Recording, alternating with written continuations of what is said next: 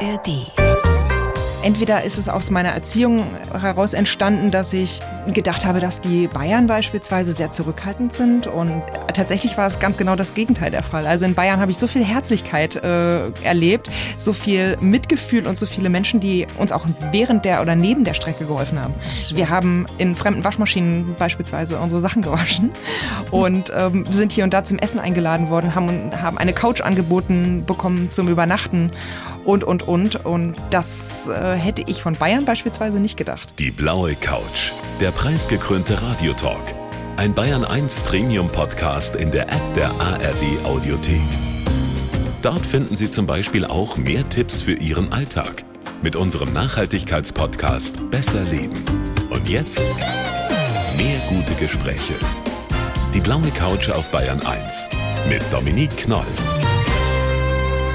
Ich freue mich auf eine sehr motivierende Stunde Radiotalk mit einer Ausnahmesportlerin. In sehr, sehr vielen Marathons hat sie tatsächlich Deutschland umrundet und ich bin voller Respekt für Joyce Hübner. Herzlich willkommen auf der blauen Couch. Ja, vielen lieben Dank. Hallo an der Stelle.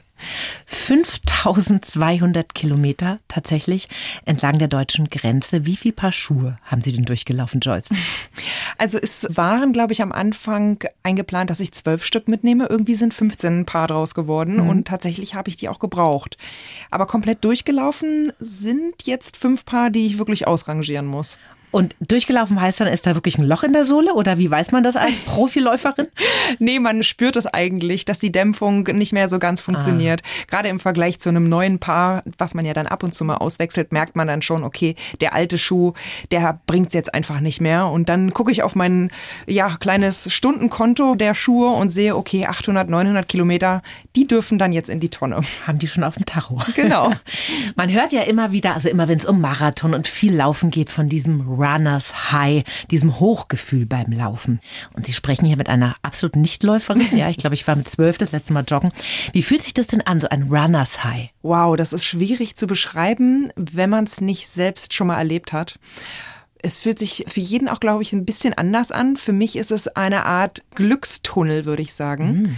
Ich bin in so einem Art Trance-Zustand. Ich nehme alles trotz alledem sehr, sehr intensiv um mich herum wahr. Und deswegen liebe ich auch das Laufen, weil es einfach, gerade in der freien Natur, ist man so viel empfänglicher für alles, für das Wetter, für die Sonne, für die mhm. Tiere um einen herum. Und man ist ja in so einem Trancezustand, ist sehr aktiv dabei, das alles aufzusaugen und wahrzunehmen und man ist in einem Sportzustand, wo es einfach von alleine läuft. Die Beine fliegen so dahin, es ist überhaupt gar keine Anstrengung zu spüren und es ist einfach nur ein pures Glücksgefühl, was man hat. Also ich glaube, eine bessere Werbung fürs Laufen gibt es nicht als diese Beschreibung. Und haben Sie das denn jedes Mal, wenn Sie laufen? Nein. Nicht. Also ist Nein. Nicht. Wenn ich ehrlich bin, nicht jedes Mal. Also es gibt auch viele Läufe, die schwierig sind. Mhm. Es ist blödes Wetter, der Schuh sitzt nicht, die Kleidung sitzt nicht, man kommt nicht so richtig rein. Dann hört man einfach auf und macht es am nächsten Tag weiter. Also es ist wie bei vielen Dingen im Leben, es muss alles passen. Genau, Aha, richtig. Okay. Wie sind Sie denn jetzt überhaupt auf diese irre Idee gekommen, an der deutschen Grenze entlang zu laufen? Das ist ja ein verrücktes Projekt. Tatsächlich war es nicht ganz meine Idee. Mhm. Der Ursprung kam von meinem Freund. Wir saßen im Biergarten, haben uns mit anderen Lauffreunden übers Laufen unterhalten, über andere ja, Extremsportler, die ich kenne oder die wir kennen. Und dann hat mein Freund einfach in einem Nebensatz erwähnt, ja, lauf doch einmal um Deutschland herum. Hat noch keiner gemacht. Und dann dachte ich, das kann doch gar nicht sein, dass das noch niemand gemacht hat. Und aus dieser Idee, die sich dann irgendwie in meinem Kopf eingebrannt hat, mhm. wurde dann eine lange Recherche. Und umso länger und weiter ich mich mit diesem Thema auseinandergesetzt habe, umso eher wurde es irgendwie auch so ein Traum und so eine Wunschvorstellung, das umsetzen zu wollen. Mhm. Und dann hat sich das irgendwie so manifestiert. Und aus der Recherche sind wir dann irgendwie direkt in diese Planung rübergeschwappt. Also das war ein nahtloser Übergang. Ist Ihr Freund denn auch ein Läufer? Teilweise. Wenn er muss, kommt er mit.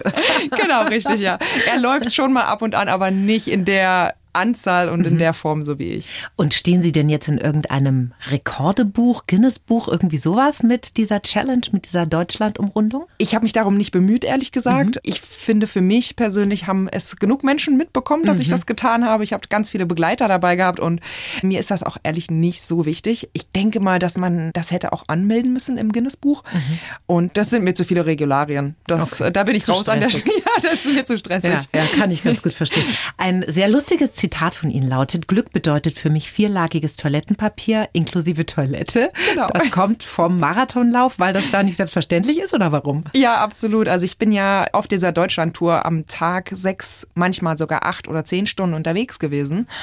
Und natürlich gibt es in dieser freien Wildbahn, gerade an der Grenze, gibt selten Weg und ganz selten auch mal eine Toilette. Also man kommt ja so gut wie nie an irgendeinem Rasthof oder an irgendeinem Haus überhaupt vorbei. Und ja, hat dann selten die Möglichkeit, anständig, wie es normale Menschen machen, auf Toilette zu gehen. Da fahren die Bedürfnisse dann ganz schön runter, ne? Genau, ja. Man schätzt das wieder. Genau, die Kleinigkeiten im Leben sind die guten Dinge. Wir schreiben jedem Gast einen Lebenslauf, Joyce. Haben wir auch für Sie gemacht. Dann mhm. lernen wir Sie ein bisschen besser kennen, weil ich möchte dahinter steigen, was Sie antreibt. Ich finde das so spannend. Ich darf Sie bitten, den mal vorzulesen. Lebenslauf. Ich heiße Joyce Hübner und bin Läuferin aus Leidenschaft. Als Kind wollte ich Chefin werden, aber ich habe erkannt, dass mir die Herausforderungen auf der Strecke mehr liegen als die in der Bürowelt. Mit meinem ersten Halbmarathon wurde aus dem Hobby eine Berufung. Dass meine Deutschlandumrundung so viele Menschen begeistert hat, hat mich selbst überrascht. Ich liebe es, meine Grenzen auszutesten und bin gespannt, wohin mich mein Weg noch führt. Solange der Praktikant an meiner Seite ist und ich die Laufschuhe an den Füßen habe, kann mir nicht viel passieren. Mein Motto? Nach dem Marathon ist vor dem Marathon. genau. Können Sie da nicken? Absolut gute Zusammenfassung, würde ich sagen. Läuferin aus Leidenschaft. Wann ging die denn los bei Ihnen, die Leidenschaft fürs Laufen? Ja, der richtige Knall, der Urknall kam bei mir 2016, als ich den Berliner Halbmarathon mitgelaufen bin. Aber vorher haben Sie ja dahin trainiert, ne? Richtig, genau. Ja. Also ich brauche immer Ziele in meinem Leben und auch um ein regelmäßiges Training durchzuführen, brauche ich ein Ziel und deswegen habe ich mich einfach mal bei so einem Halbmarathon angemeldet. Was mhm. soll schon passieren, habe ich mir gedacht. Und daraufhin habe ich dann hintrainiert, aber auch ganz unbedarft. Ich habe mir keine großen Regeln aufgestellt oder Grenzen gesetzt oder so. Mhm. Ich habe das alles nach Lust und Laune, nach Gefühl gemacht und dachte dann, ja, das wird schon irgendwie passen. Ich habe ja genug Zeit. Ich glaube, mhm. die, die Fristzeit waren irgendwie drei oder vier Stunden für den Halbmarathon. Ich lasse es einfach ganz entspannt angehen. Ja, und dann bin ich dort mitgelaufen und dann hat mich sofort dieses Fieber dieser Laufveranstaltung gepackt. Man ist mit anderen Menschen auf einmal unterwegs. Das kannte mhm. ich vorher aus dem Training nicht. Auch wenn man mit den anderen Menschen auf der Strecke gar nicht so viel zu tun hat, ist man trotzdem eben nicht alleine und kann hier und da auch immer einfach mal so ein bisschen gucken und schauen und ja, die Stimmung am Streckenrand. Es gibt so viele Familien, mhm. die ihre anderen Kollegen und Freunde angefeuert haben. Zwar jetzt mich nicht persönlich, aber es reißt einen natürlich trotzdem mit und diese ja, 21 Kilometer volle Stimmung und volles mhm. Mitreißen hat mich einfach dazu bewegt, das immer wieder machen zu wollen und mich dadurch einfach mhm. noch größeren Herausforderungen das zu stellen. Das trägt einen ja wahrscheinlich auch ja, total, total, oder? Diese Menschen am Wegesrand, aber auch die Läuferinnen und Läufer, mit denen man da zusammen Absolut. so in einer Masse ist, ne? Das ganze Umfeld, ja, alle, dieses ganze drumherum, das geht ja schon einen Tag früher los, wenn man seine Startnummern abholt. Mhm. Man trifft so viele andere Menschen, die das gleiche Hobby teilen und da kann man sich eigentlich nur gut verstehen. Und waren Sie denn als Kind auch schon sportlich? Also waren Sie so eine Sportlerhaushalt, dass die Eltern auch schon Leistungssport gemacht haben oder sowas? Oder haben Sie einfach irgendwann entschieden, so, ich laufe jetzt mal? Ich sag mal so, meine Familie hat immer zugesehen, dass man uns Kinder irgendwie beschäftigt. Und ähm, ich habe alles Mögliche gemacht. Ich war zuerst im Tanzverein, ich glaube fast sieben Jahre. Das ist so eine Art Showdance gewesen. Ich war mhm. Funke Mariechen. Ähm, auch sehr anstrengend. Kann Sport. sehr wow. anstrengend sein, mhm. absolut. War auch ein straffes Training. Mhm. Also so eine Tanztrainer. Ich glaube, ich war dreimal die Woche da. Als junges, kleines Kind mhm. ist das auf jeden Fall eine Herausforderung gewesen. Das war irgendwann nicht mehr cool. Und dann habe ich alle möglichen Vereine mal kurz angekratzt. Leichtathletik war ich mal für zwei Wochen Wochen. Im Handball, im Volleyball, im Reiten, glaube ich, war ich mal ein halbes Jahr. Tatsächlich war ich im Boxen noch etwas länger. Ich denke anderthalb Jahre Was oder so. los bei euch? ja, also ich war auf jeden Fall immer beschäftigt. Ja. Bei uns war immer Rambazamba, genau. Also schon eine sportliche Kindheit und Jugend, kann man sagen, oder? Ich denke schon, ja. 2016 haben Sie vorhin schon gesagt, der erste Halbmarathon in Berlin, wo dann das Feuer entfacht ist. Seitdem sind Sie 25 Halbmarathons. Das sind 21 Kilometer Distanz, ne? Genau. 13 Marathons, 42 Kilometer und sogar zwei Ultras gelaufen. Ultras, was heißt das? Alles weiter als Marathondistanz. Ach so. Genau. Da gibt es also- keine festgelegte Strecke. Ah, der eine sagt so, der andere sagt so. Ich denke, ab 45 Kilometer kann man von einem Ultramarathon sprechen. Und alles, was darüber hinausgeht. Und wie lang war Ihrer? Ich glaube, der erste war knapp 50 Kilometer weit mit entsprechenden Höhenmetern. Den habe ich in Garmisch-Partenkirchen gelaufen. Und der zweite war knapp 60 Kilometer lang. Also da muss man schon wirklich Das muss man wollen. eine Leidenschaft haben. ja. Ja, und dieses Jahr dann 2023, das große Jahr der Deutschland-Umrundung, 120 Marathons in 140 Tagen. Haben Sie sich da einfach ein Sabbatical genommen, weil Sie haben ja auch einen Brotjob, ne? Ganz genau. Also ich arbeite bei einem Wohnungsbauträger, also Gott sei Dank nicht ganz Bürojob, 50 Prozent im Büro, 50 Prozent auf der Baustelle. Also auch ein bisschen in Bewegung. Aber da war es natürlich leider Gottes nicht möglich, ein Sabbatical zu nehmen. Aus dem Grund kam nur noch der unbezahlte Urlaub in Frage. Und der wurde mir genehmigt und ich habe sechs Monate lang nicht arbeiten müssen, um mein äh, Projekt durchzuführen. Genau. Ich meine, davon träumen ja ganz viele Menschen, ne? sich mal so rauszunehmen, um einen Lebenstraum zu verwirklichen. So war es bei Ihnen ja. Woher haben Sie denn den Mut genommen? Weil das erfordert ja schon mal. Da muss sich ja schon selber sagen, so, ich spring jetzt. Genau, ja, ich dachte, ich muss mich ja irgendwie herausfordern in meinem Leben. Und es gibt mehrere Entscheidungen. Zum einen habe ich für mich entschieden, mit meinem Freund gemeinsam, dass wir beispielsweise keine Kinder haben möchten. Und da habe ich dadurch natürlich eine Lücke, beziehungsweise ein Zeitfenster, was andere Menschen vielleicht nicht zur Verfügung haben. Andererseits gibt es Menschen in meiner Familie, die früh gestorben sind. Mein Opa ist mit 80 Jahren gestorben und das finde ich ehrlich gesagt viel zu früh. Und er hat ja nicht genug Zeit gehabt, um all das zu erleben, was er hätte in dieser ganzen Zeit, wo er so doll gearbeitet hat, einfach viel besser machen können. Das hat er aber im Rentenalter nicht mehr geschafft. Und deswegen denke ich mir, Wieso denn nicht jetzt? Jetzt bin ich gut gesettelt. Ich bin 35 Jahre alt. Ich weiß ungefähr, wie es in der Berufswelt aussieht. Ich habe da schon meine Wurzeln geschlagen so ein bisschen, aber trotzdem bin ich noch so jung, dass ich ohne Probleme einfach mal was wagen kann. Und wenn nicht jetzt, wann dann? Und deswegen habe ich gedacht, okay, ich mache das einfach. Ich glaube auch, wir klammern da oft viel zu sehr an irgendwelchen Ängsten, ne? was, was so existenzielle Dinge angeht. Und ich meine, es ist nochmal was anderes, wenn man jetzt Kinder versorgen muss und da Verantwortung hat und so. Dann ist es natürlich schwieriger, sich einfach mal aus dem Leben rauszunehmen. Aber ich finde, Sie haben komplett recht, ne? wenn man Ja. sagt, man kann das machen, dann nichts aufschieben, weil meistens plant man ja was in der Ferne und dann kommt das Leben und lacht sich kaputt. Genau. Die Pläne. So ist es ja meistens. Also 5200 Kilometer auf der Deutschland-Umrundung, fast 60.000 Höhenmeter sind Sie da gelaufen. Können Sie vielleicht mal ganz kurz die Laufroute durchgehen für uns? Also los ging es an der polnischen Grenze entlang Richtung Görlitz und Zittau. Ne? Wie ging es dann weiter? Ja, dann ging es in die sächsische Schweiz. Das war quasi meine Probe für die Berge in Bayern. Und ja, das ist wie eine Hausaufgabe gewesen, die ich irgendwie zu erledigen hatte, damit ich mich in den richtigen Bergen hier irgendwie auch zurechtfinde. Und das war auf jeden Fall schon eine gute Herausforderung. Ich bin sehr, sehr froh darüber, dass mich fast jeden Tag jemand begleitet hat. Insgesamt auf den 120 Marathons gab es tatsächlich nur vier Tage, wo kein Mensch dabei war. Das heißt, ich hatte damit auf jeden Fall auch immer jemand dabei, der heimisch war. Und das macht es natürlich wesentlich einfacher. Die Herrschaften kennen die Wege, die Abschnitte oder viele zumindest. Ich bin nicht alleine. Also wenn es dann irgendwann mal schlecht läuft, dann ist man immer noch zu zweit, um sich gegenseitig zu motivieren. Und ja, das war super schön, die Erfahrung in der sächsischen Schweiz gemacht zu haben so dass ich dann irgendwann nach Bayern eingetaucht bin. Relativ zeitnah eigentlich. Also ich glaube, ich war beim Marathon 18 oder so oder 17, 18 direkt schon in Bayern. Es ging ja los dann in Oberfranken. Das war noch ganz entspannt. Ja. ist doch nicht so hügelig, ne? Nee, genau richtig. Und dann ging es Richtung Bayerischen Wald und Oh. der war dann schon teilweise ganz schön knackig, muss ich sagen. Ja. Und ich war vorher noch nie im Bayerischen Wald. Ich frage mich ehrlich gesagt, warum, weil es wirklich wunderschön war. Absolut Und traumhaft es, komischerweise führt ja auch die Grenze immer genau über die Bergspitzen, ja, über den Bergkamm. Das heißt, man hat auch tatsächlich die anspruchsvollste Strecke, die man so wahrscheinlich im Bayerischen Wald nehmen kann, Mhm. hat man auf jeden Fall mitgenommen. Ja, wir konnten immer sehr weit gucken, weil wir immer oben auf der Spitze standen. Und das war schön. Also das war eine große Herausforderung, aber wunderbar. Mhm. Und wegen der Orientierung jetzt mal, weil ich bin ja ohne Navi auch im Straßenverkehr aufgeschmissen. Wie haben Sie sich denn, hatten Sie auch Navi dabei, einfach nachdem Sie gelaufen sind? Weil so genau zu wissen, wo die Grenze entlangläuft, das wüsste ich überhaupt nicht. Ja, ich habe in detaillierter Feinarbeit die Route komplett vorher durchgeplant. Also mhm. jede einzelne Route stand schon mhm. fest, bevor wir gestartet sind in Frankfurt oder. Und somit musste ich mir für jeden einzelnen Tag nur meine äh, spezielle Route auf meine Laufuhr laden. Und die hat so eine Art Navi integriert. Das heißt, es ist wie so ein TomTom, was man noch kennt, was man sich damals ins ah, Auto ja. reingebammt mhm. hat. So funktioniert das auf der Uhr auch, nur halt wesentlich kleiner. Mhm. Und die Uhr sagt mir dann ganz genau, wo es lang geht. Ich weiß dann zwar nicht, wo genau die Grenze ist, aber aber dafür gibt es ja gerade in Bayern, bin ich sehr froh darüber, sehr viele Hinweise an der Grenze.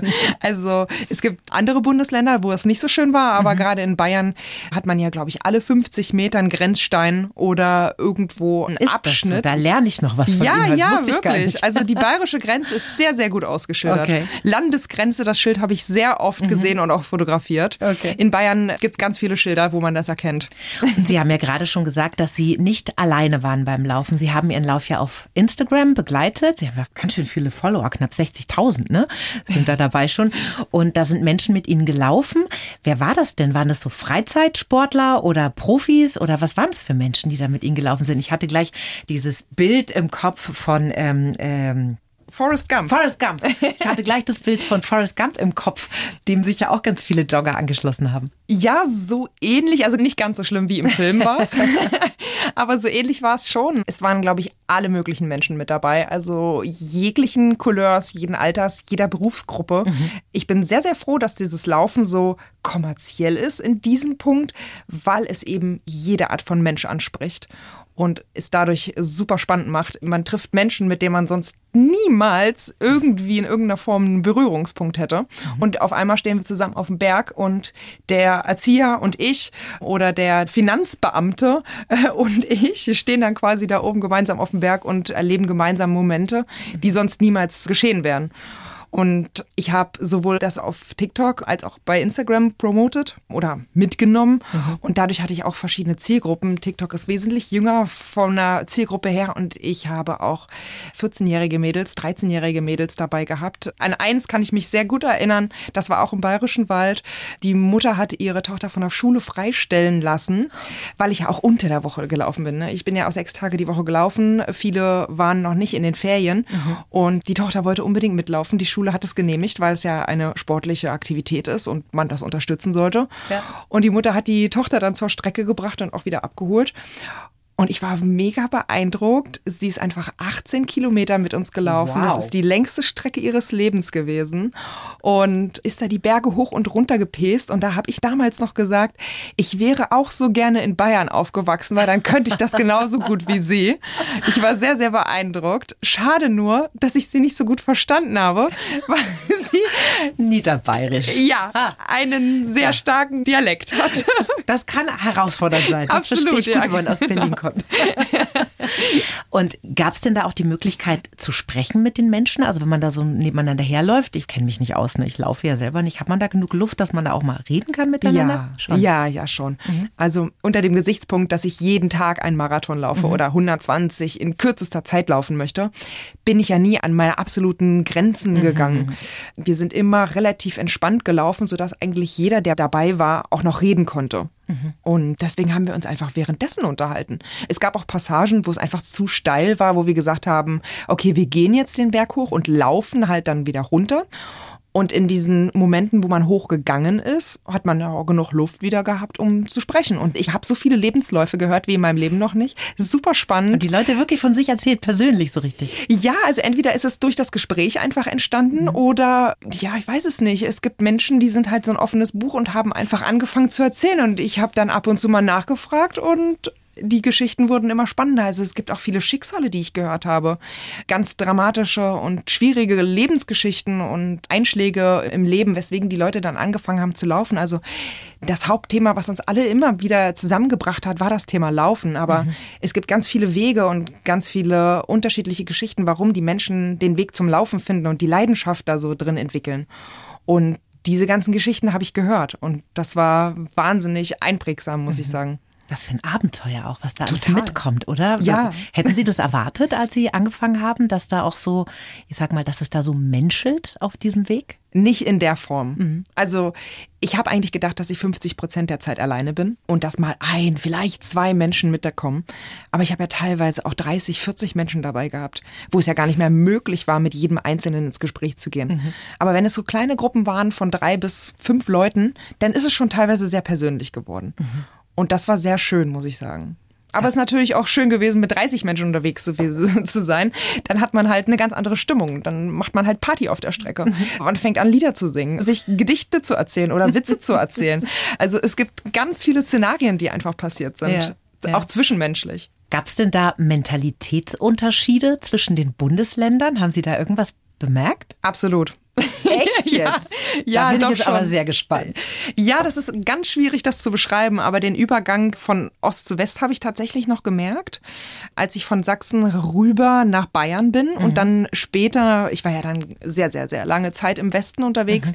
und dann hatte ich ja die nächste Kurve quasi Schleswig-Holstein, Mecklenburg-Vorpommern ich weiß es nicht. Das ist einfach nur so ein Gefühl, das ist ein, einfach ein anderer Schlag Mensch. Mhm. Und dann kann man natürlich auch noch differenzieren die einzelnen Bundesländer. Entweder ist es aus meiner Erziehung heraus entstanden, dass ich gedacht habe, dass die Bayern beispielsweise sehr zurückhaltend sind und so ein Stück weit abweisend, so von wegen, ich danke, ich brauche keine neuen äh, Menschen um mich herum. Ich habe genug Freunde. Hab schon genug Bayern. Genau, ich, es gibt genug Leute in Bayern. Mhm. Bleib du mal, wo du bist, so mhm. eine Art.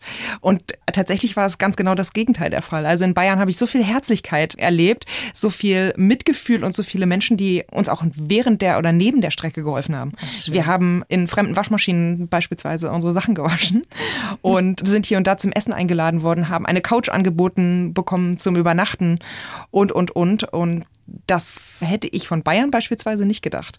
Dann in Baden-Württemberg war das dann wieder etwas kühler, zurückhaltender, mhm. sehr, sehr, sehr, sehr freundliche Menschen, aber einfach so ein Ticken zurückhaltender. Mhm. Im Saarland würde ich sagen, ist es eine große Familie. Jeder kennt jeden. Und ist wenn, ja auch nicht so groß, ne? Nee. Und wenn man sich nicht kennt, dann kennt zumindest der Bruder den, die Schwester des Schwagers oder irgendwie ja. so. Ja, und also es gibt auf jeden Fall deutliche Unterschiede auch zwischen einzelnen Bundesländern, ja. Sehr spannend. Sie haben ja vorhin schon erzählt, dass die Idee zu dieser Deutschland-Umrundung von Ihrem Freund kam. Sie sind ja seit sieben Jahren glücklich liiert. Mhm. Wie war der denn dann beteiligt an dem Lauf? Ist der auch mal mitgelaufen oder was war denn da sein Job? Oh, sein Job. Er hat sich vor dem Projekt äh, der Praktikant genannt. Aha. Und das war tatsächlich auch sein Job. Also man kann Praktikant auch eigentlich umbenennen für Mädchen für alles. Mhm. Er hat tatsächlich alles im Hintergrund gemacht. Er hat das Auto gefahren, er hat mich jeden Morgen zum Start gebracht. Er hat geschaut, dass die Wäsche irgendwo gewaschen wird, dass ich ausreichend Wasser habe, ist mhm. einkaufen gegangen, hat Pfand weggebracht.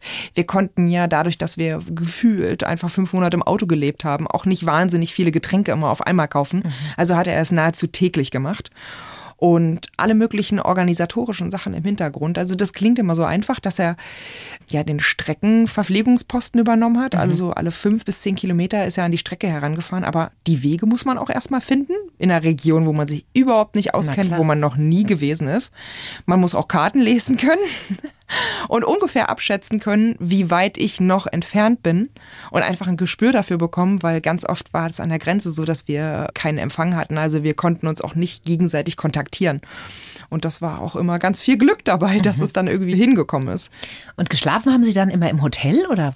Genau, also ja. wir haben ja online Hotels gebucht oder Unterkünfte, sage ich mal meistens so drei, vier Tage im Voraus, weil wir wussten immer nicht, was wirklich mhm. passiert. Mhm. Wie macht der Körper mit? Schafft er das überhaupt? Was ist, wenn ich umknicke? Dann mhm. ist alles dahin. Und deswegen waren wir immer relativ spontan. Und dadurch kam es auch dazu, dass wir in Bungalows übernachtet haben, in Campingwagen. Ich glaube, ein Zelt war jetzt nicht dabei, aber so eine Art Container, also Unterkünfte von A bis Z. Also ich hätte vielleicht auch nebenbei noch Hoteltester werden können. sagen. ja, es war alles dabei, kann ich auf jeden Fall sagen. Das ist ja für den Körper eine wahnsinnig anstrengende Tour, die Sie da gemacht haben. Wie haben Sie denn da zwischendrin immer regeneriert? Gibt es da da einen festen Ablauf, wenn man sagt, okay, das muss ich dann machen am am Abend nach so einem Tag, an dem ich, was weiß ich, acht Stunden gelaufen bin?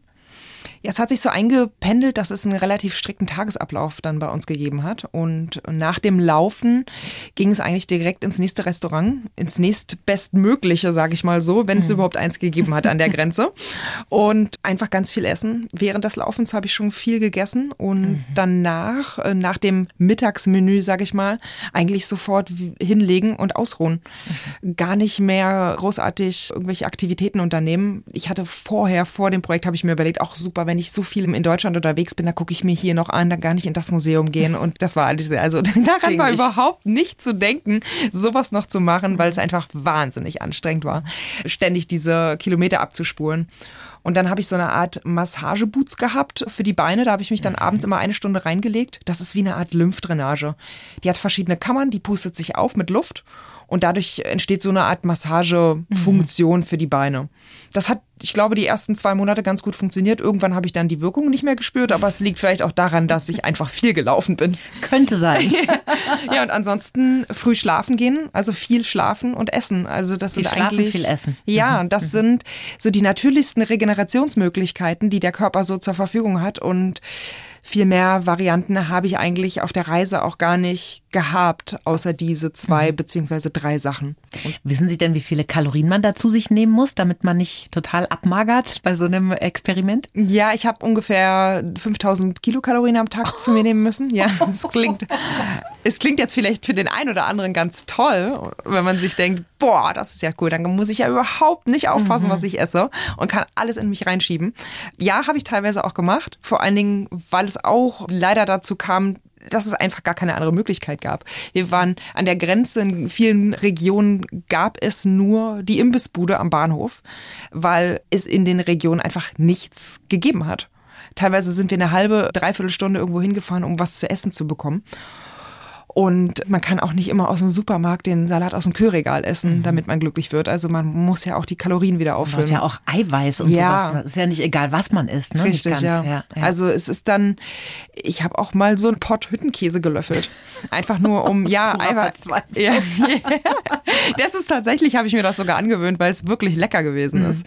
Aber ja, es ist teilweise sehr ungesund gewesen. Und das hat man auch in der sportlichen Leistung sofort gemerkt. Mhm. Umso gesünder man sich ernährt, das wissen glaube ich, die meisten Menschen im Leben theoretisch machen, schon. theoretisch schon, machen es wahrscheinlich auch, genauso wie ich, eher selten und begründen das immer, ja, ich mache ja Sport, dann kann ich auch alles essen, was ich will. Das funktioniert, klar, aber auf diese lange Dauer und diese Belastung, die ich da hatte während des Projekts, wäre es schon besser gewesen, die eine oder andere Paprikascheibe mehr zu essen. Was waren denn so die größten Herausforderungen in diesen 140 Tagen für Sie? Äh, ja, die Strecke natürlich. Also jeden Tag aufs Neue aufzustehen und zu sagen, wow, ich laufe heute mal wieder 42 Kilometer. Die Motivation war teilweise an manchen Tagen natürlich auch eher schwierig. Mhm. Ich habe mich aber auch so ein bisschen damit ausgetrickst, dass ich einfach das öffentlich gemacht habe und Leute an die Strecke bestellt habe. Mhm. Weil dann konntest du ja gar keine Da kommt man Laune. nicht mehr raus. Ne? Nee, da kommt man nicht mehr raus. Und wenn man dann andere Menschen dabei hat, dann hat man automatisch gute Laune. Mhm. Die Berge waren tatsächlich, äh, hatte ich vorher schon Respekt, großen Respekt. Und die waren tatsächlich auch für mich eine Grenzerfahrung, mhm. weil ich dort Abschnitte dabei hatte, wo ich wirklich Todesangst hatte was natürlich auch unbedacht ausgewählt war. Also die Streckenführung, die ich selber geplant habe, war natürlich auch nicht clever mhm. gewählt. Man hätte sich da besser informieren können. Todesangst war so gefährlich. Es war wirklich gefährlich, ja. Mhm. Ich hatte auch noch zwei Menschen mit dabei, zwei Mitläufer und natürlich kann jeder selber entscheiden, ob er mitkommt, aber am Ende, wenn wirklich was Schlimmes passiert wäre, dann wäre ich halt irgendwie schuld gewesen. Und hätte man sich wahrscheinlich schuldig gefühlt, obwohl ja. das jeder selbst entscheidet natürlich. Genau, richtig, ja. ja. Also ich bin sehr froh, dass Gott sei Dank am Ende mhm. nichts passiert ist, aber es war schon sehr, sehr, sehr gefährlich. Mhm. Und das war eine sehr, sehr große Herausforderung. Zum anderen hatte ich dann mental ein kleines Hängerchen, als ich dann in NRW angekommen bin. Das war irgendwie knapp 10, 12 Marathons nach der Hälfte, also ungefähr bei 70, würde mhm. ich schätzen. Mhm dass ich einfach, es waren so viele Menschen an der Strecke und alle wollten so viel gleichzeitig von mir, was ja super toll ist. Und im Nachgang bin ich auch sehr, sehr froh und glücklich darüber, dass das ganze Projekt so viel Aufmerksamkeit erregt hat. Aber wenn so viele Menschen gleichzeitig was von einem wollen und man aber trotzdem jeden Tag einen Marathon laufen muss und schon 70 Marathons in den Beinen hat, dann ist man halt vielleicht auch ein bisschen dünnhäutiger an der einen oder klar. anderen Stelle. Und da habe ich einfach mich überrumpelt gefühlt und musste mal wieder so ein bisschen zurückschalten und konnte dann die Menschen nicht mehr ganz so nah an mich heranlassen. Mhm. Und das war auf jeden Fall eine Herausforderung, das zu akzeptieren und damit umzugehen und vor allen Dingen eine Lösung zu finden, um das Projekt nicht zu gefährden, weil ich wollte ja trotzdem noch Deutschland umrunden und ins Ziel kommen. Mhm. Und wegen eines mentalen Zusammenbruchs, nenne ich es jetzt mal, mhm. wollte ich es jetzt nicht scheitern lassen. Wer fängt Sie da auf? Ist das Ihr Freund, Ihr Partner? Auch ja. Mhm. Er leidet irgendwie immer mit mir. Wir haben komischerweise uns so sehr angenähert. Nicht nur jetzt in dem Projekt, ich denke, in der Corona-Zeit ist es schon losgegangen, dass wir irgendwie immer wieder die gleichen Stimmungslagen haben. Es ist schon, wir sind schon wie so ein altes Ehepärchen.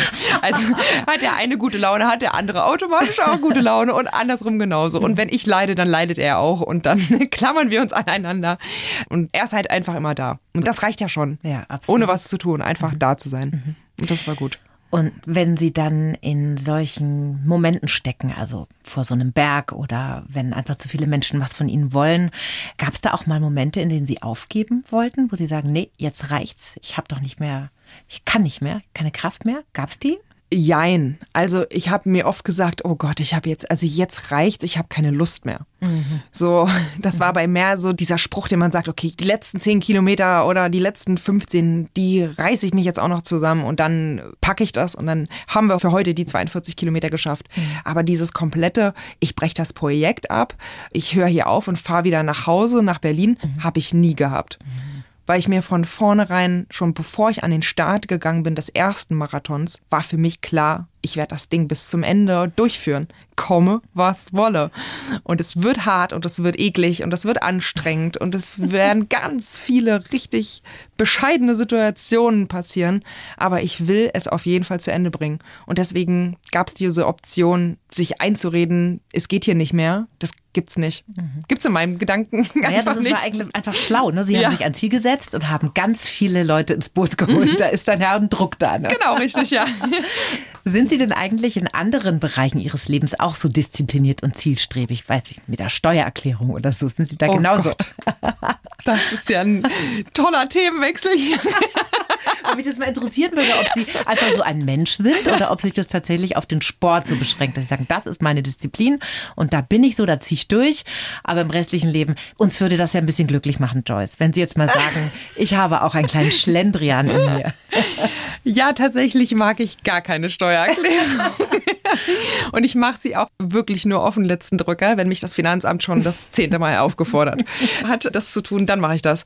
Nee, tatsächlich gibt es immer so Herzensprojekte und es muss nicht unbedingt Sport sein, aber wenn ich von irgendwas wirklich überzeugt bin, dann mache ich das total gerne und dann hänge ich mich da rein und dann bin ich super strukturiert und organisiert. Mhm. Und dann hat das alles Hand und Fuß und Plan. Und das kann entweder in meinem Job sein, beruflich, sowohl privat oder familiär. Es gibt tausend kleine Mini-Projekte eigentlich in seinem Leben, in mhm. jedem Leben, glaube ich. Und wenn man ja irgendwann mal dieses Feuer entfacht hat, dann kämpft man dafür. Mhm. Und ich glaube, dann ist man auch in jeglicher Hinsicht Feuer und Flamme und voll dabei und versucht das bestmöglich umzusetzen. Und dann, ja, lässt man halt die Steuererklärung an der Stelle ein bisschen schleifen. Man kann ja nicht überall gut drin Sehr sein. sympathisch, muss ich sagen. Der 20. September, das war dann der große Tag, der Zieleinlauf in Frankfurt an der Oder, da wo Sie am 1. Mai auch losgelaufen sind für die Deutschlandumrundung. Da wurde das letzte Stück dann sogar von der Polizei abgesperrt. Ne? Mhm. Ne? Und viele Zuschauer waren da. Wie hat sich das denn angefühlt, dieser Moment, als es geschafft war? Also ich kann das, glaube ich, gar nicht in Worte fassen. Das ist so ein unbeschreibliches Gefühl. Ich glaube, es war auch gar nicht geplant, dass die Straße abgesperrt wird. Das war so eine spontane Aktion unter den Polizisten dort vor Ort. Ich hatte ja auch Mitläufer von der Polizei mit dabei. Mhm. Und dann wurde doch da die Straße abgesperrt und man ist dann quasi eingebogen in diese letzten 300 Meter. Man musste nur noch geradeaus die Brücke hochlaufen. Man hat die Menschen dort oben an der Brücke stehen sehen. Ich wusste, dort bin ich vor 120 Marathons gestartet Und da stehen Menschen, die wedeln mit irgendwelchen Fahnen. Ich wusste ja gar nicht, was dort auf mich wartet. Weil mein Freund hatte diesen ganzen Zieleinlauf ja heimlich, sage ich mal, geplant mhm. und inszeniert. Und dann gab es einen riesen Zielbogen. Es gab rechts und links Menschen, die alle mit dem gleichen Cappy da standen. Also es, es, es, das hat war, alles ihr Freund gemacht. Ja, das hat alles wow. mein Freund gemacht. Dann gab es dann Bierstand, ein DJ wurde aufgebaut, eine Fotoleinwand, äh, wo man quasi Fotos machen konnte dann und und und und dann bin ich rechts und links an diesen Menschen vorbei und wie bei so einer Laufveranstaltung auch, nur halt ein bisschen kleiner und die Leute waren halt alle da für mich. Mhm. Und das war ja das Verrückte. Mhm. Also die sind ja nicht da, weil es gerade hier den München-Marathon gibt und man irgendjemanden von der Elite irgendwie mal wieder gratuliert zum neuen Weltrekord, mhm. sondern die waren da, weil ich Deutschland umrundet habe und das war so faszinierend. Und ja, also es gab ein Zielband, ich weiß gar nicht, wie das heißt, wo man so quasi reinläuft mhm. und wo normalerweise immer die Profisportler das Band dann auseinanderreißen oder in die Höhe halten. Und das gab es dann für mich auch. In, alles, in, oh. alles in klein natürlich. mein Freund stand hinter der Ziellinie und er ist eigentlich nicht ganz so emotional und er hatte Tränen in den Augen. Und das war für mich, also das hat mich eigentlich noch am aller, allermeisten berührt, weil ich weiß ja, wie er ist, aber das war ein sehr, sehr emotionaler Moment für ihn. Und das habe ich jetzt in den sieben Jahren erst zweimal gesehen. Man muss einfach nur mal Deutschland umrunden, damit ein Mann emotional genau. wird. Ist doch ganz leicht. So einfach geht das, genau, richtig. Und dann waren bei mir natürlich auch alle Dämme gebrochen. Mhm. Und ich habe es dann quasi einfach geschehen lassen. Ich habe ihn umarmt, gefühlt fünf Minuten. Ich glaube, es waren am Ende nur noch 30 Sekunden. Und drehe mich dann um und sehe diese ganzen Menschenmassen, die einfach nur da stehen und schreien und jubeln und applaudieren und kreischen. Mhm. Und ich mache meinen altbekannten Schlussgeste, die ich mir irgendwie so angewöhnt habe in diesen ganzen. Wie ist die? Ich sage dann immer, Marathon 120 ist beendet. Und das ist dann so eine Bewegung mit der Hand und mit dem Bein gleichzeitig. Ja, okay. Und das ist so eine Running Gag geworden, dadurch, dass ich das ja auf Social Media publiziert habe, macht das irgendwie jetzt jeder Zweite. und dann stand ich da, habe die ganzen Menschenmassen angeguckt im Zieleinlauf und habe dann gesagt, Marathon 120 ist und dann schreien alle gleichzeitig beendet. Und das ist wie so ein Sprechchor. Ja. So müssen sich wahrscheinlich auch große Musiker fühlen, wenn die auf der Bühne stehen und einfach die eigenen Lieder mitgesungen werden. Und so war es für mich in dem Moment auch. Also war Wahnsinn. Wahnsinn. Ich kann es gar nicht anders sagen. Wahnsinn. Wenn man dann sowas erlebt hat, also so eine körperliche, wirklich sehr, sehr große Herausforderung und dann so ein Finale, ja, mit so vielen Menschen, man ist da getragen, die Endorphine knallen durch. Was passiert danach? Also wie geht dann das Leben weiter? Jetzt geht es irgendwann wieder zurück in den Job wahrscheinlich, oder? Genau, ja. Wann geht es also, da weiter? Wir haben noch vier Wochen Puffer sozusagen gehabt. Mhm. Am 1.11. geht es weiter zurück in den Job. Allerdings jetzt erstmal nur ein paar Tage, nicht mehr die volle Wochenstundenanzahl. Äh, ah. Ich glaube, für andere Sachen bin ich auch gerade emotional noch gar nicht bereit, ich muss ich ganz ehrlich sagen. Mhm. Mhm. Und ich war jetzt einfach fünf Monate in der freien Natur, jeden Tag sechs, sieben Stunden habe ich einfach nur Menschen und Natur gehabt. Und jetzt wieder in den Job zurückzukommen, pff, das wird auf jeden Fall eine Umstellung vielleicht nicht unbedingt, aber es wird wahnsinnig anders sein mhm. als vorher. Mhm glaube ich. Ich könnte mir vorstellen, dass es sehr, sehr viele Menschen gibt, die uns jetzt gerade zuhören und die fühlen sich vielleicht inspiriert, mal wieder die Laufschuhe rauszuholen oder überhaupt erst mal damit anzufangen. Sie haben ja ganz am Anfang schon mal dieses Runners High beschrieben. Das klingt ja schon sehr verlockend, muss ich sagen. Was sind denn so die wichtigsten Tipps für Einsteiger? Es ruhig angehen lassen einfach nicht stressen lassen. Und wenn es am Anfang nur zwei Kilometer werden, dann mhm. ist das wunderbar. Mhm. Ich würde pro Woche nicht mehr als 10% Leistungssteigerung machen, also in Form von mehr Kilometern oder schneller laufen. Es ist überhaupt gar keine Schande, in den ersten Kilometer in acht Minuten zu laufen. Und gerade ganz am Anfang würde ich vielleicht sogar so mit einem Geh-Laufmix anfangen. Mhm. Also meinetwegen 500 Meter laufen, 200 Meter gehen. Manchmal kann man auch das auf Minuten beschränken. Man sagt, man geht drei Minuten laufen, man geht eine Minute und immer so weiter. Und mhm. dann verkürzt man die Gehpausen und macht die Laufphasen dann einfach länger. So kann man sich dann so peu à peu steigern.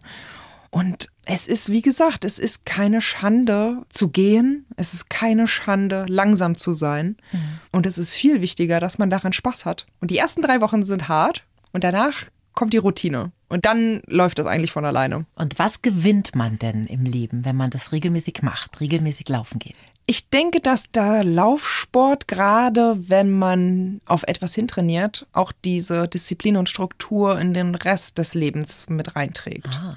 Also ich denke, dass sich bei mir, ich, gut, ich bin schon immer relativ strukturiert gewesen in meinem Leben, aber ich denke, dass der Laufsport mich auch einfach noch ein Stück weit selbstbewusster gemacht hat um noch mehr einfach mein Leben selbst zu bestimmen. Und das kann ich, denke ich, jedem empfehlen, weil man hat beim Laufen ganz, ganz schnell große Erfolge. Also schnell in Form von ein, zwei, drei Monaten. Mhm. Wenn man von null auf fünf Kilometer kommt, man kann in drei Monaten ohne Probleme fünf Kilometer laufen. Also das würde ich jetzt mal behaupten. Ja. Es sei denn, man ist jetzt körperlich, hat irgendwelche Beeinträchtigungen, mhm. dann gibt es da wahrscheinlich andere Hintergründe.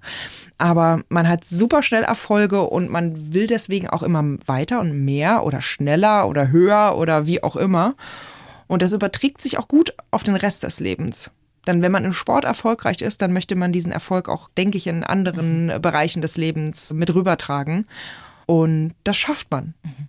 Und ich kann mir vorstellen, das gibt dann ja auch einen irren Wachstumsschub persönlich. Ne? Also wenn man sowas geschafft hat wie Sie jetzt, da geht man ja als anderer Mensch raus, oder aus einer Erfahrung. Ich denke schon, ja. Also mhm. ich bin auf jeden Fall mit mir noch mehr im Reinen als vorher. Ich bin, denke ich, wesentlich entspannter. Es gibt wenig Situationen, die mich aufregen, mhm. weil ich mir immer denke, es geht irgendwie weiter. Oder es gibt viel schlimmere Situationen. Es kann eigentlich nicht so viel kommen, gerade zwischenmenschlich, was ich vielleicht noch nicht erlebt habe, mhm. würde ich sagen. Jetzt haben Sie ja vorhin schon gesagt, Sie brauchen immer ein Ziel im Leben. Jetzt haben Sie Deutschland umrundet. Gibt es denn schon ein nächstes Ziel, ein Projekt, eine Idee? Ja, ich habe so viele Ideen. Das ist das Problem. es ist eher das Problem, sich jetzt festzulegen auf irgendeine spezielle Sache und mhm. darauf aufzubauen. Am liebsten würde ich alles gleichzeitig machen. Aber ja, mein nächstes großes Projekt ist eigentlich, mein Leben wieder in relativ geordnete Bahnen zurückzuführen. Irgendwie meinen Job zu machen oder auch nicht. Vielleicht auch den Weg zu gehen des Laufinfluencers, mhm. wenn das doch irgendwie funktioniert. Wenn ich den ganzen Tag laufen könnte oder übers Laufen reden könnte allein schon, mhm. das würde mich, glaube ich, viel glücklicher machen. Und es wird mit Sicherheit also ich bin mir eigentlich zu 1000 Prozent jetzt schon sicher, dass es nochmal ein ähnliches Projekt geben wird wie die Deutschlandumrundung. Aber da ist halt das Problem, was ich mich jetzt noch nicht entscheiden kann, was es werden wird. Aber das geht dann frühestens erst 2025 los, weil ich mich körperlich jetzt auch erstmal so ein bisschen erholen das kann ich möchte. wirklich gut verstehen. Ne, die Knochen und Gelenke ja. und alles, die wollen jetzt, glaube ich, ein Jahr mal so ein bisschen normalen Freizeitsport mhm. machen und danach kann man wieder sowas Großes ins Auge fassen. Und Sie haben ja auch noch ein bisschen zu tun, weil Sie schreiben ja auch ein Buch, ne? Ganz genau. Also tatsächlich ist es sogar schon geschrieben. Ist schon fertig. Es, wow. Ja, es muss jetzt halt nur noch gedruckt werden. Mhm. Das ist der kleine Haken. Gibt es dann ab nächstem Jahr? Das gibt es nächstes Jahr im Mai, Anfang Mai kommt das dann raus und da bin ich auch ganz, ganz stolz drauf. Ich habe so eine Art Tagebuch geführt äh, während der Deutschlandumrundung und habe da auch viele Gedanken aufgeschrieben, die ich bis jetzt noch nicht geteilt habe und viele Empfindungen. Ganz viel über die Strecke habe ich auch berichtet. Mhm. Und ich freue mich wirklich sehr, wenn es soweit ist, dass ich mein eigenes Buch in der Hand halte. Also wie wird es denn heißen? The Joy bzw. Joys of Running. Okay. Die Deutschlandumrundung. Die Freude Die am Projekt Laufen. meines Lebens. Ja, ja, ja schön. Ja. Kann man schon vorbestellen, glaube ich. Kann ne? man schon vorbestellen, genau. Auf Ihrer Homepage oder wo? Auf meiner Homepage kann man auf jeden Fall sehen, wo man es überall vorbestellen kann. Also bei jedem großen Buchhändler mhm. kann man es bis jetzt vorbestellen. Amazon, Thalia, ich weiß gar nicht, wie die alle heißen. Mhm. Also da, wo man gerne Bücher kauft, da kann man es auf jeden das. Fall. Da gibt es das auf jeden Fall. Der älteste Marathonläufer der Welt, der ist noch mit 100 gelaufen, habe ich vorhin im Netz recherchiert. Ah. Hat über acht Stunden gebraucht, aber er ist ins Ziel gekommen. Das war ein Inder, der hieß Faya Singh. Ich hoffe, ich habe das jetzt richtig ausgesprochen. Also Joyce, ganz, ganz viele tolle Laufjahre haben Sie vor sich. Ja, absolut. hoffe ich doch. Mein ältester Teilnehmer war übrigens auch knapp 80 Jahre alt. Oh. Also ich glaube, es war drei Tage vor seinem 80. Geburtstag und der ist ganz locker zwölf Kilometer mit uns gelaufen. War das ein Bayer? Nee, es Nicht. war ein Niedersachse ja. oder Schleswig-Holstein, ich weiß Trotzdem nicht. Trotzdem genau. beeindruckend. Genau. Ein Norddeutscher. Und er hat mich auch sehr begeistert. Mhm. Deswegen, mhm. es gibt mittlerweile ganz viele Leute, die im hohen Alter noch viel laufen. Und deswegen mache ich mir auch gar keine Sorgen um die Zukunft. Wenn die das können, dann kann ich das auch. Joyce Hübner heute unser Gast. Sie hat Deutschland umrundet, ist an der Grenze entlang gelaufen. Ich ziehe meinen Hut und freue mich, dass Sie da waren. Danke für das schöne Gespräch. Dankeschön. Die Bayern 1 Premium Podcasts. Zu jeder Zeit, an jedem Ort. In der App der ARD Audiothek und auf bayern1.de. Bayern 1 gehört ins Leben.